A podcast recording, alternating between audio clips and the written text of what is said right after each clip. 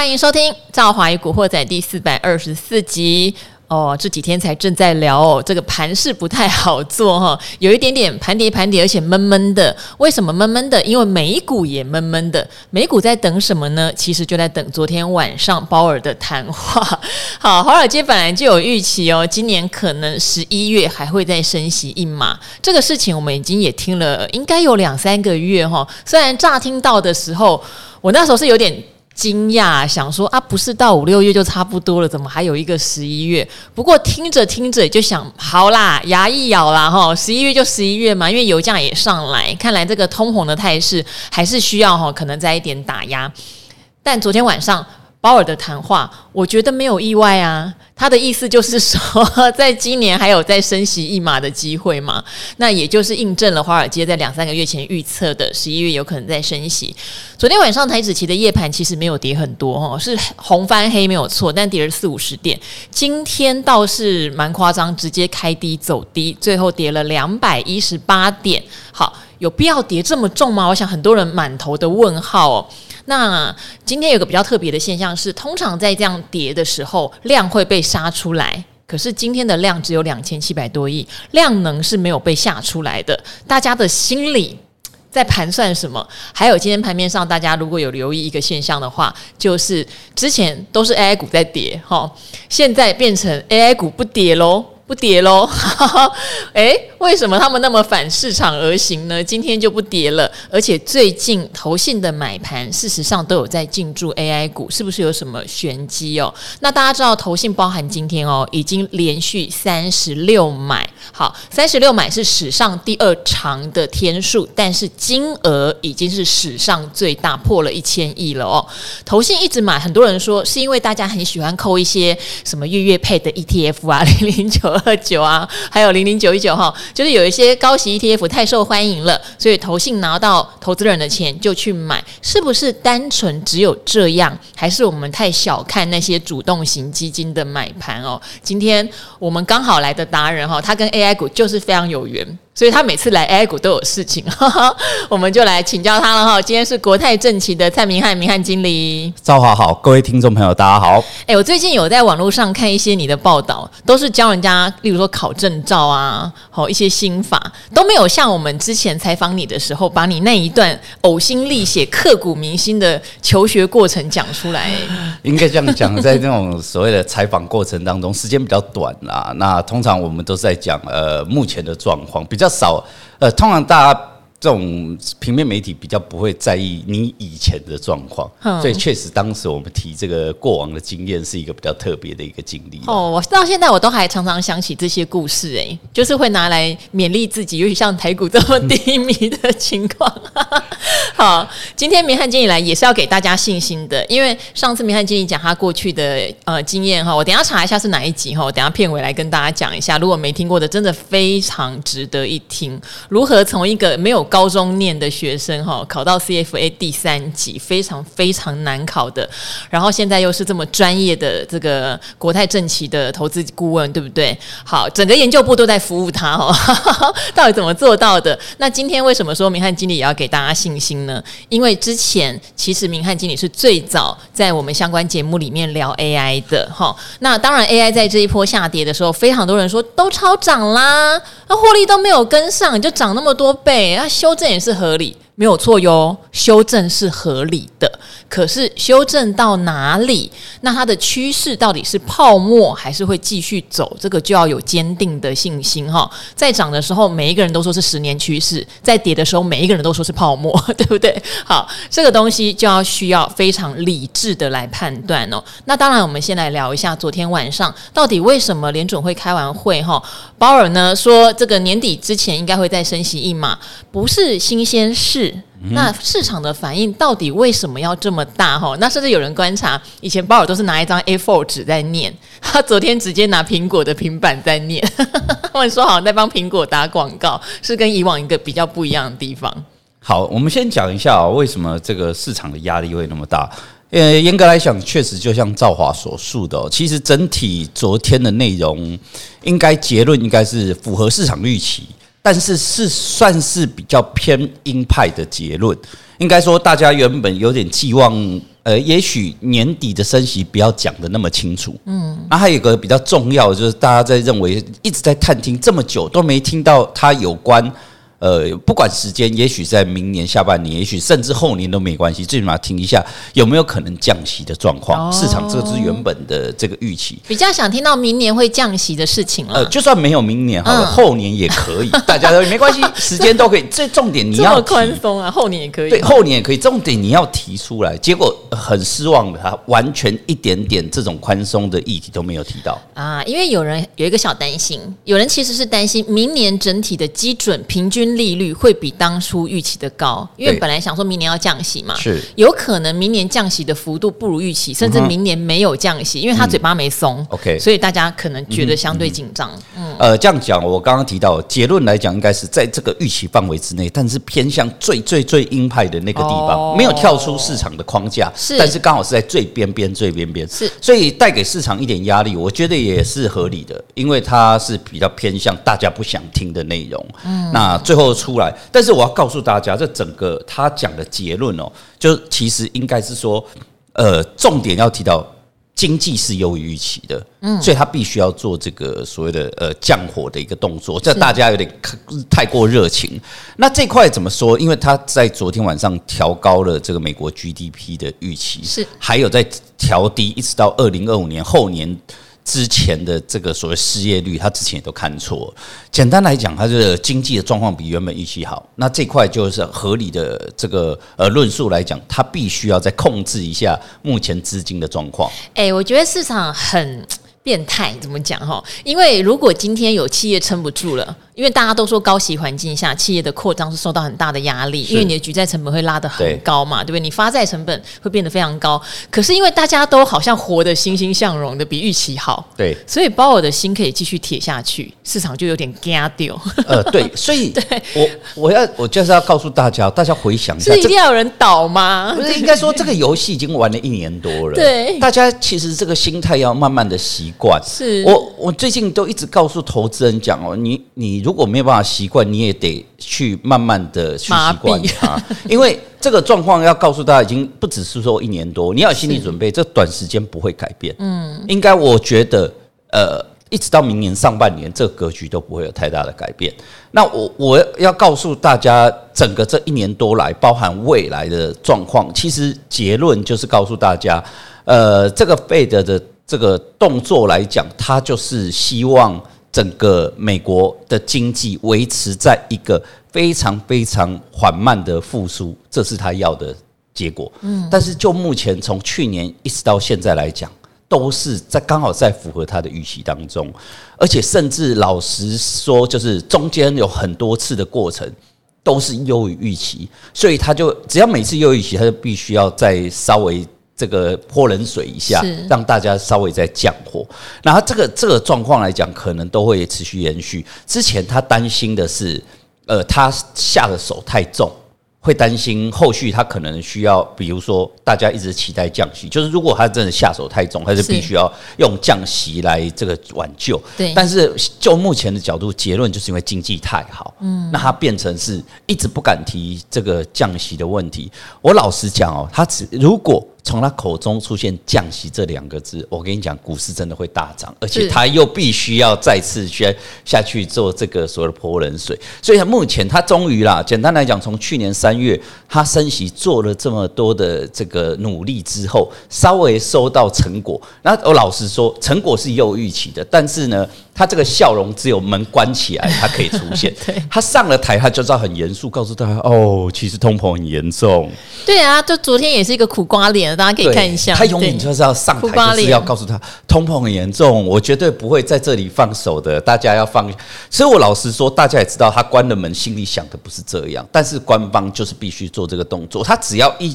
松口讲到一点点的偏多，我告诉你，这个完全不可收拾。尤其刚刚赵华也讲到，最近刚好又有，我个人其实比较担心的，并不是他这些内容。赵赵华刚刚讲的这种，最近油价很强，是，其实我觉得这才是真正的隐性的这个这个隐忧所在。而且快冬天了，对对，也讲到重点了。但是比较好的现象就是昨天晚上他讲了一个重点所在，他有讲，他有提到这一块，他有讲到，呃，最近的这个物价确实有受到这个，等于是说这个原物料受到这个油价的干扰，但他讲了一个重点，他一直提到说，他短线会把这种所谓的短线的波动，它不会把它纳入参考，嗯，那除非说后续它真的觉得有比较明显的这个趋势，应该说最主要解读来讲就是。呃，如果比较内行也知道，最近的油价强势，因为刚才提到，其实根本还没进进入冬天，为什么会油价那么强？这个并不是需求的这个所谓的呃带动的哦，最近是政治议题，是因为俄罗斯跟这个沙乌地阿拉伯联合做减产的动作，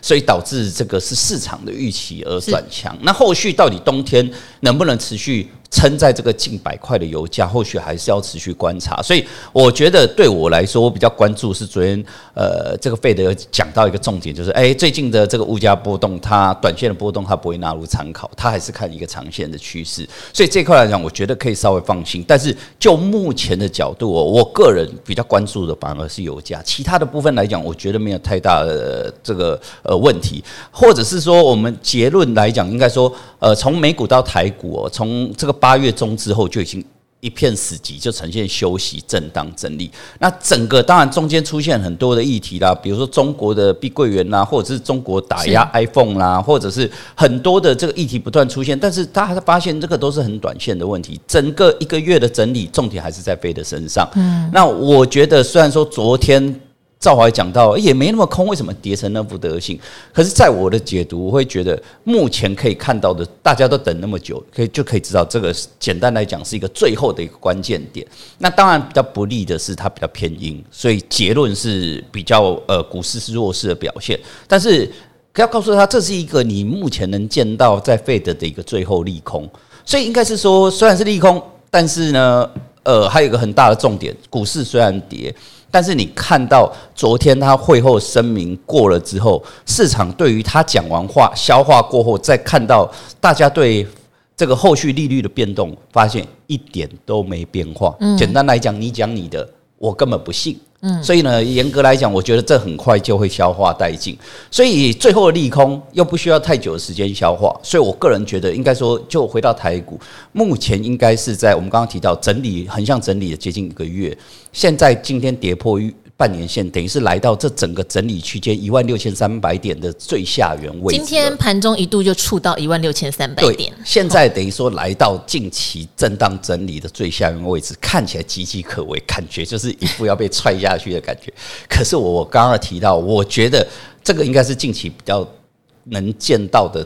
贝德的最后利空。所以我觉得在消化过后，尤其是刚刚提到，如果他讲完之后，大家把这个整个。呃，费的后续的动向完全做一个修正，那可能需要比较长的时间。但是如果大家他讲完，他讲他的，呃，我我我想我的，那我就可以告诉大家，这个利空应该很快，不超过三天时间，很快就会消化结束。我反而觉得，无论台股、美股，很快就会有反弹的机会。所以，呃，我个人觉得，我有点类似像费德的动作。每一次呢，市场过热，我就要来告诉他，哎，其实还没有那么好，不用急。那每一次一跌下去，我就要告诉他，其实真的它只是区间，不要在这个区间下面看股票，其实是一个不理智的行为。我还是告诉大家，呃，目前的角度上去没有太大的空间，下去其实也没有。后续这我还是觉得真正。呃，我们一直就之前就提醒大家，真的下半年呢，股市真的要比较大的波段，真的要等到第四季靠近年底的时间点，才会有比较大的空间哦。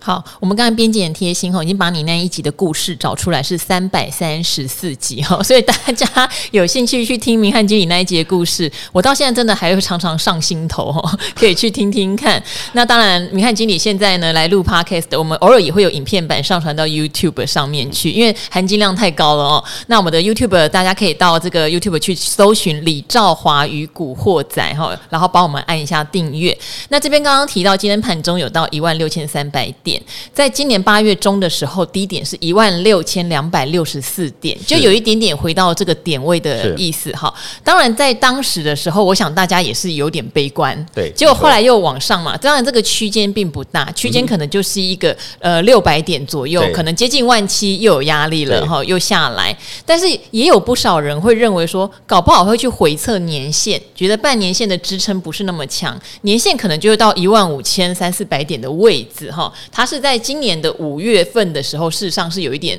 有这样的点位出现。我们要怎么判断它会依旧保持在这个在万六万七之间震荡，而不会下探年线呢？好，我们这样讲哦，我常常跟大家讲，股市是一个。很现实，而且很嗜血的地方。这样讲就是说，呃，又讲要往呃往跌的方向，有些投资人可能感受不深。我们讲往上哦，投资人可能比较有感感觉。我这样讲一档个股哦，如果你今天是一档个股十块钱，那稍微给个利多。涨到二十块，我告诉你，就是大家追加意愿就慢慢的降低了。嗯，那这个时候怎么办？你从十块涨到二十块，可能告诉他大家说，欸，很简单，它就是获利倍增，所以呢，股价是涨了一倍。那涨了一倍之后，大家就不想买了。然后如果你再讲一些差不多的利多，然后呢，大差不多就算讲了很多次不同的利多，效果都不好。你唯有必须要很大的加倍利多。才有机会让股价持续往前行，涨了一倍没人买，很简单，我告诉你，获利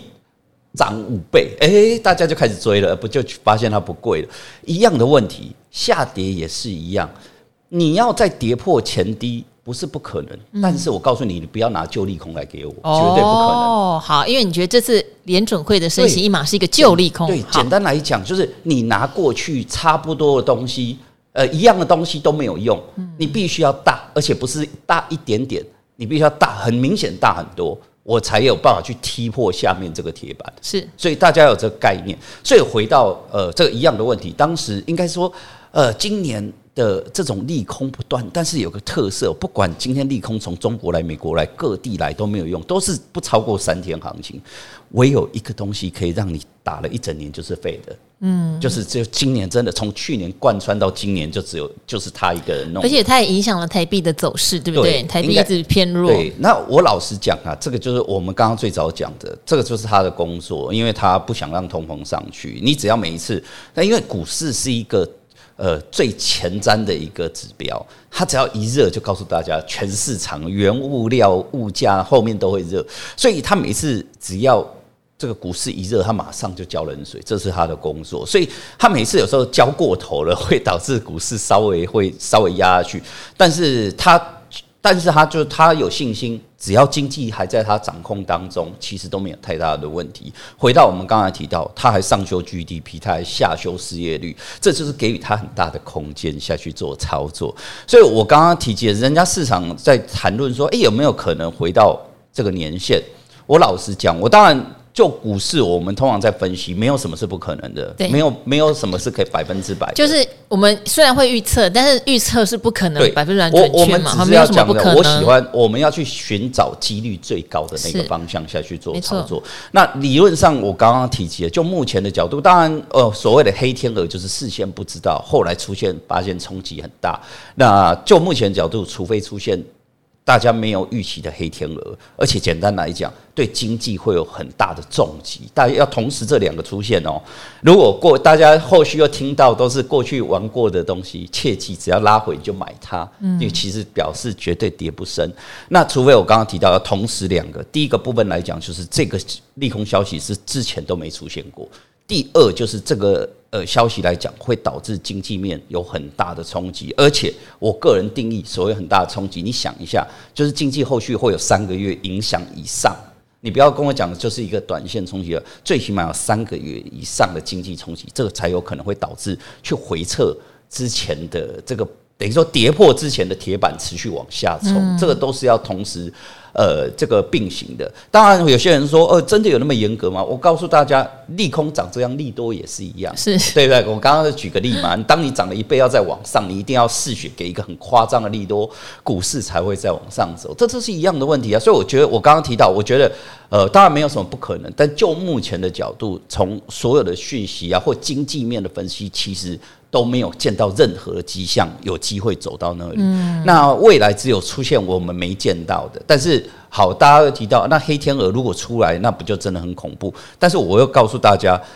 要有点信心，就是万一万一出现黑天鹅的时候，那也不会有太大的，应该说短线也许会有下去，但是很快就会 V 型反转。为什么？嗯、因为 Fed 有非常多的子弹，嗯因为他大家都在等它降息，但是理论上为什么现在没有完全没有降息空间？结论就是因为经济太好，所以它完全没不可能有让空间让它做降息。那万一万一真的我们出现了一个黑天鹅，真的让经济超过三个月有下行的风险的时候，费德随时可以改口，没关系，就因为那个时候同步一定会看到油价开始崩盘，所有的原物料开始往下走，因为大家都知道经济不会好了，那你一定会看到原物料是一个呃，跟甚至比股市更敏感的一个地方。汇市跟原物料是一个比股市更敏感的地方，只要发现有一点动静，它就会就会往上冲、往下冲。所以我刚刚提到，我们有很多的先行指标可以看。那只要如果真的经济出了问题，那原物料的价格开始往下，那自那个时间点股市开始下跌的时候，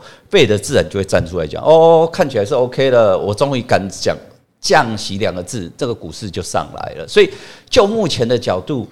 发生的几率是低的。而且告诉你，就算万一发生了，其实也都还有其他补救的机会。所以我个人觉得，现在说要回撤很大的空间，要再回撤年限，其实我个人觉得这个几率很低。尤其是其实就过往经验啦，我我们之前九月初来到。节目的时候，常常告诉大家，九月过往经验本来就不是太好的这个表现，通常是下跌的。只是我们一直提醒大家，比较大家可能没有留意，就是每一次美国总统大选前的九月，虽然它上不去，可是它很特别，就是它不会跌，所以大部分都是整理。那这次来讲，就比较符合之前的这个选前的九月的一个格局。但是大家要记得，就是呃，过往经验九月过之后，十月、十一月都会慢慢的变好。但是真正最好的时间点，可能要到十一月、十二月那个时间点，大家在展望明年才会有更大的空间。所以结论来讲，我个人觉得从现在的角度，应该是还是要告诉大家有点耐心。目前的角度，可能下去跟上去的空间都不会太大。那如果是长线投资人，真的要有点耐心；短线投资人就变得要呃很积极的操作，看到什么就呃短线操作，而且告诉你空间不大，所以。如果上去了有价差，你就变得要跑，就变成是要更加的积极去对抗这个市场的压力。那至于长线投资人，刚刚提到有点耐心，但是你要心里有这个想法，就是说经济后续还是会符合像目前的一样，就是非常缓步的持续往上，但是绝对没有理由去转成空头。所以如果震荡整理，每次比如说现在就我今天这个媒体也在问，觉得说今天跌破半年线怎样？我觉得来到这里。呃，他你之前去挑战季线的时候，你敢追，回来半年线比较便宜，你突然不敢买了啊？也不过才差一个多礼拜，你为什么看法完全不同？我觉得其实是不合理的。简单来讲，我觉得现在来到呃这个区间的下缘，反而是如果长线投资人，而且你的持股又不是相对比较高的投资人，我觉得反而现在是一个很好的一个布局时间了。好，那因为今天哈盘面上还有一个比较特殊的现象哈，刚刚也有提到，以大盘来说，明翰经理提出了非常强而有力的信心，就是为什么不太容易再回到年线的位置哈？因为已经知道的利空很难再成为新的筑跌剂，对不对哈？那利多也是同样的道理哦。那 AI 股在今天是呈现一个反弹哈，万绿丛中一点红，广达之前月线有呃季线有点守不住破了，现在在季线附近就挣扎挣扎，可是我们有发现。投信连续的买盘里面，也有包含了这些所谓的 AI 一线股，就是像广达，甚至像金源店，或者是说像刚刚讲的，伟创有一个单日买了三万多张，不确定是不是 ETF 大买了哈，有一个单日买了三万多张，所以这边的话，明翰经理以前有提醒过我们，这种题材股它的波动会越来越大，先回测十日线，再回测月线，再回测季线，再回测半年线，但是都有机会再弹上去，对，做高是。现在你的看法还是一样吗？啊，是。好，好，那怎么去解读说像今天盘面大跌，AI 股却率先？看起来止跌的一个现象。好，我这样讲，我们先重复一下，让一些投资人可能之前没听到。我们先来讲一下我对 AI 看法。是，应该说，我觉得这个趋势短时间不会有太大的改变。这怎么说？简单来讲，就是说，呃呃。大家要想一下，美国这些所谓的大公司哦，我们讲到这些所谓的 Apple 啦、Google 啦、Amazon 啦，他们跟 NVIDIA 买了那么多的晶片回去，那他不可能花了那么多钱，不可能告诉你说啊，AI 其实是是一个假议题，这是绝对不可能的。那未来理论上，这个我要告诉大家，我的观点就是 AI 的这个族群未来一定会持续的轮动，那但是不。但是这个议题哦，两三年内绝对不会消失，一定是电子族群之中很强的一个族群。那所以我要告诉大家，就是说，如果你持有 AI 股。不代表你这个 AI 股可以抱着两三年，应该说，我觉得这个议题两三年之内绝对不会消失，但是它的这个族群性有可能会有所转变。我要先提醒大家，所以不代表说哦，我持有 AI 股，然后这个明翰说这个 AI 股不会有问题，所以我就一路抱两年。哎，我跟你讲，这个中间是会轮动，但是这个题材是不会结束的。那我们之前就告诉大家这个。AI 族群为什么那么有信心？结论很简单，就是因为这个族群不像某，就我们举一个例，就像台湾之前讲的军工好了，军工族群来讲，也不是这个就比较像区域性的。台湾的部分来讲，也许有接到单，所以业绩面也许有增长，但特色现象就是你找不到国际间的一个军工股，那是几乎是全世界最大的军工股，然后。带着大家一起飙涨，你找不到，所以会导致就是告诉他啊，原来这是台湾自己的订单的利多。那当你不是扩及全球的情况下，它的续航力就会受到影响。那 AI 族群就有点类似，我们每次都会讲两三年前的航海王的故事，因为当时就是一个全球性的。那目前的角度，它确实有这样的一个味道。那我们之前就告诉大家，如果当时这个格局来讲，就是要复制。当时如果你看长隆、阳明，你可能就看呃这个马士基的股价，回到。台湾就是，你就必须要看这个 NVIDIA 的股价。那当时就以这个马士基的这个股价走势告诉大家，特色就是它一定会大涨的情况下，那回头会先跌破月线，但特色它就是会再创高，再跌破季线，再创高。过了再跌破半年线，再创高，一直到最后跌破年线之后，才整个完全的挂掉。那是不是这一次一定会走到年线？我我也不敢肯定，然后也不要预设立场。你不要一开始就想好它一定走到哪里，万一错了，你都没有办法改变。我只是要告诉他，因为它这个族群是有获利支撑的，所以照理讲很容易复制这样的格局。那确实，呃，之前在 AI 族群 NVIDIA 一直没有回档的情况下，我就一直告诉他不用紧张，因为连 NVIDIA 都没呃转空的情况下，大家有什么好怕的？结果当时八月就这个刚好我们休假期间，刚好就跌破月线了。回来我们就告诉大家，跌破月线，照理讲它还会创高，但是你一跌破一条均线，你可能未来持股的比重就要稍微降低一点点。那在这几天，它确实。那当时呢，跌破月线之后，我讲完，确实后续它也创高了，它又再创高，只是这几天它又跌破季线了，而且确实三天没办法站回的情况下，技术面已经满足这个跌破季线的这个格局。那但是我刚刚提到，因为它的获利面，我呃市场上都还在持续调高当中，所以我觉得基本面没有太大的疑虑。所以照理说，照理的推断，呃，其实它最大的压力哦，呃，并不是来自于黄仁勋的卖股。其实最大的压力还是来自于费，我都已经忘记这件事，然后那时候讲黄仁勋卖股，对，每一次我就中间还有很多的议题，但是其实那些真的有，我就是说每一次的议题都是不超过两三天。是，那这一次我还是告诉大家，其实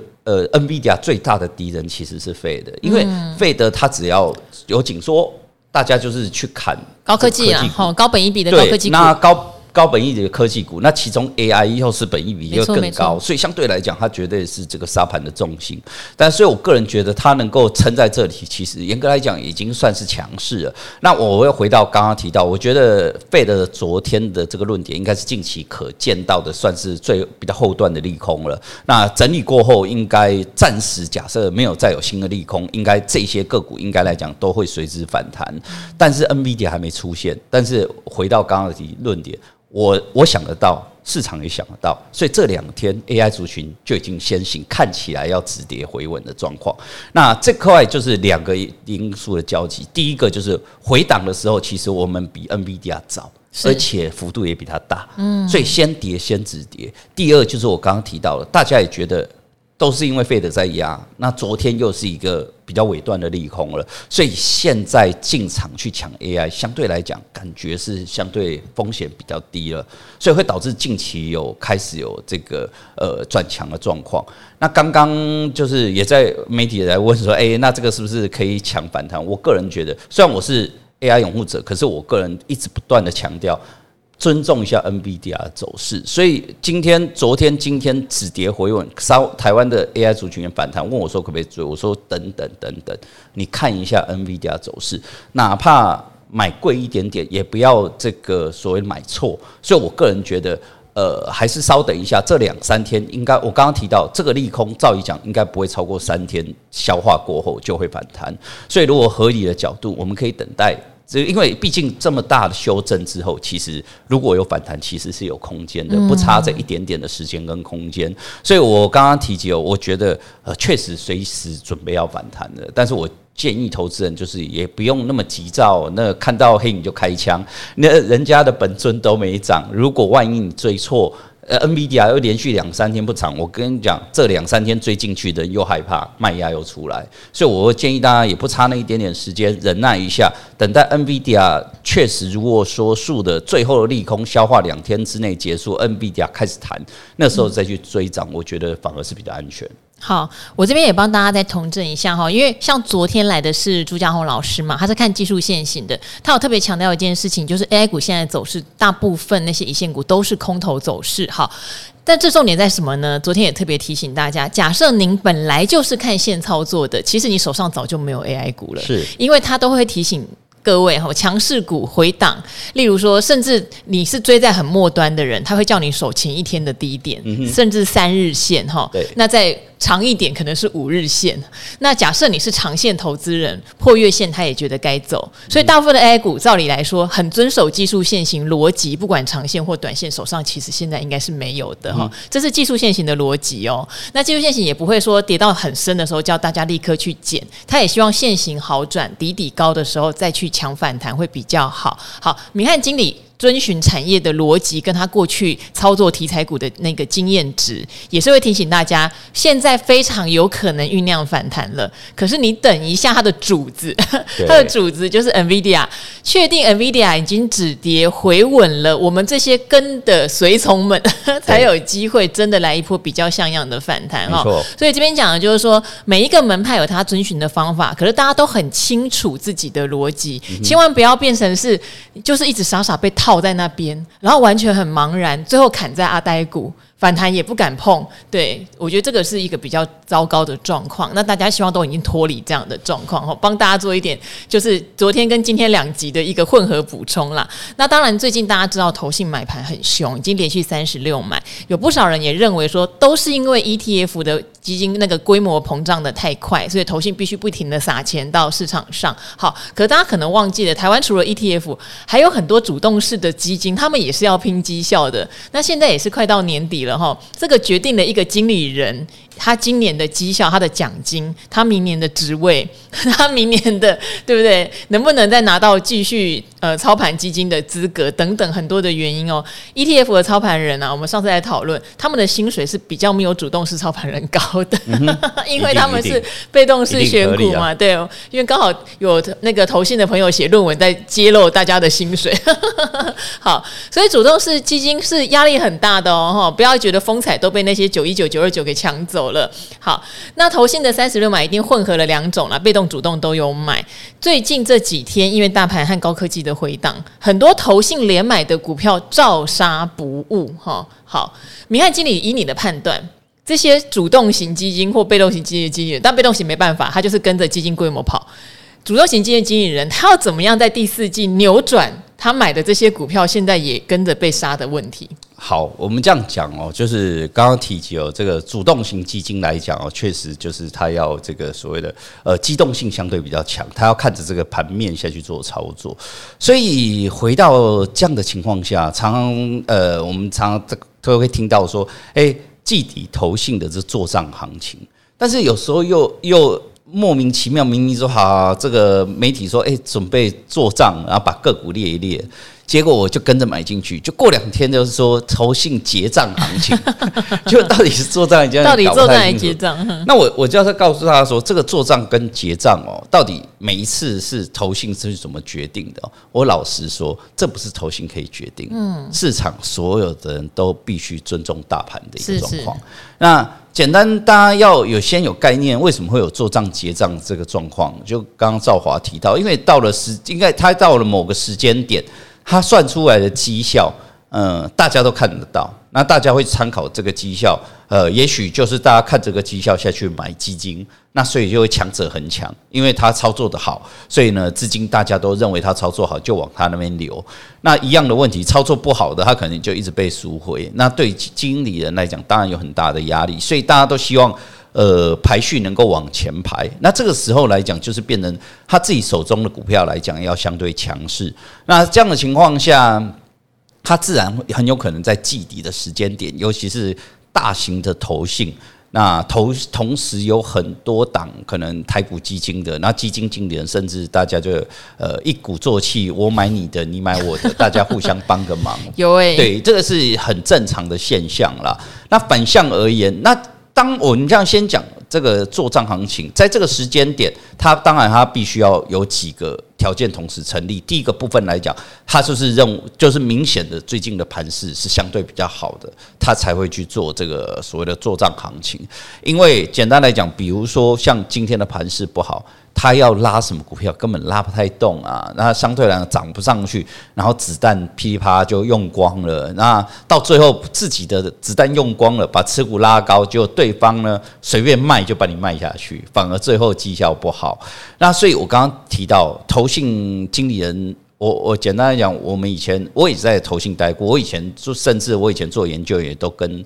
投信去做简报，建议他们要买什么东西。那每一次我们的概念都会觉得啊，投信经理人都是完全基本面，但是其实也没有真正操作的时候，他们也是现行看得很重。所以这样的情况下，在这种状况来讲，它一定是顺势而为。如果盘势好，他就拉自己的股票；当盘势不好，他就不敢拉。不敢拉的时候，只好他最后就是选择干脆我来卖我我不多的股票。尤其是我要卖的时候，我就会交代这个所谓交易室，不只要卖，而且要卖快一点，让它股价有一点压力，希望能够最后。呃，可能我剩的三个 percent，我把它卖掉的情况下，给它一点压力，然后让它想办法破线，大家就会跟着卖。那这样的情况下，如果其他经理人持有这档股票的情况下，那我就会导致他的绩效往后排，那我自然相对就变成往前。但是我刚刚，所以我刚刚提及哦，到底做账还结账，其实盘势是最重要的关键点。那以及目前来讲，已经慢慢接近。这个季底了，那所以最后这几天关键就是很重要的。所以如果说到底要做账结账，其实投资人来讲应该要稍微先想一下，你觉得盘势会怎么走？那就我个人角度，就要回到我前段所提的，我个人觉得以现在的角度，或者现在的技术面，理论上应该大部分都是偏向负向。可是我个人觉得在。季底之前，我觉得转为反弹的格局，我觉得几率是高的，所以我觉得在最后关键点，投信反而是呃最后用做账行情去拉抬票的几率反而是比较高，所以我会建议投资人来讲，可能就是可以持续关注呃投信可能这个做账的标的。那这些标的来讲，其实也蛮简单的啦，就是说你可以看到，因为现在九月底嘛，所以就是第三季，所以通常来讲就表示说，他如果这个意图来讲，他可能说从这个七月啊、八月啊，就是第三季本来相对来讲就买了一些这种这这心里想做账的股票。那比较重要呢，这个经毕竟经过两三个月哦，那投信会持续观察这档个股的营收状况啊、营运状况啊，那他必须要。完全符合他的想法，甚至比他预期更好，他才敢持续加嘛。所以除了刚刚提到的这个季来买的还算蛮多之外，重点就是在关键最后接近。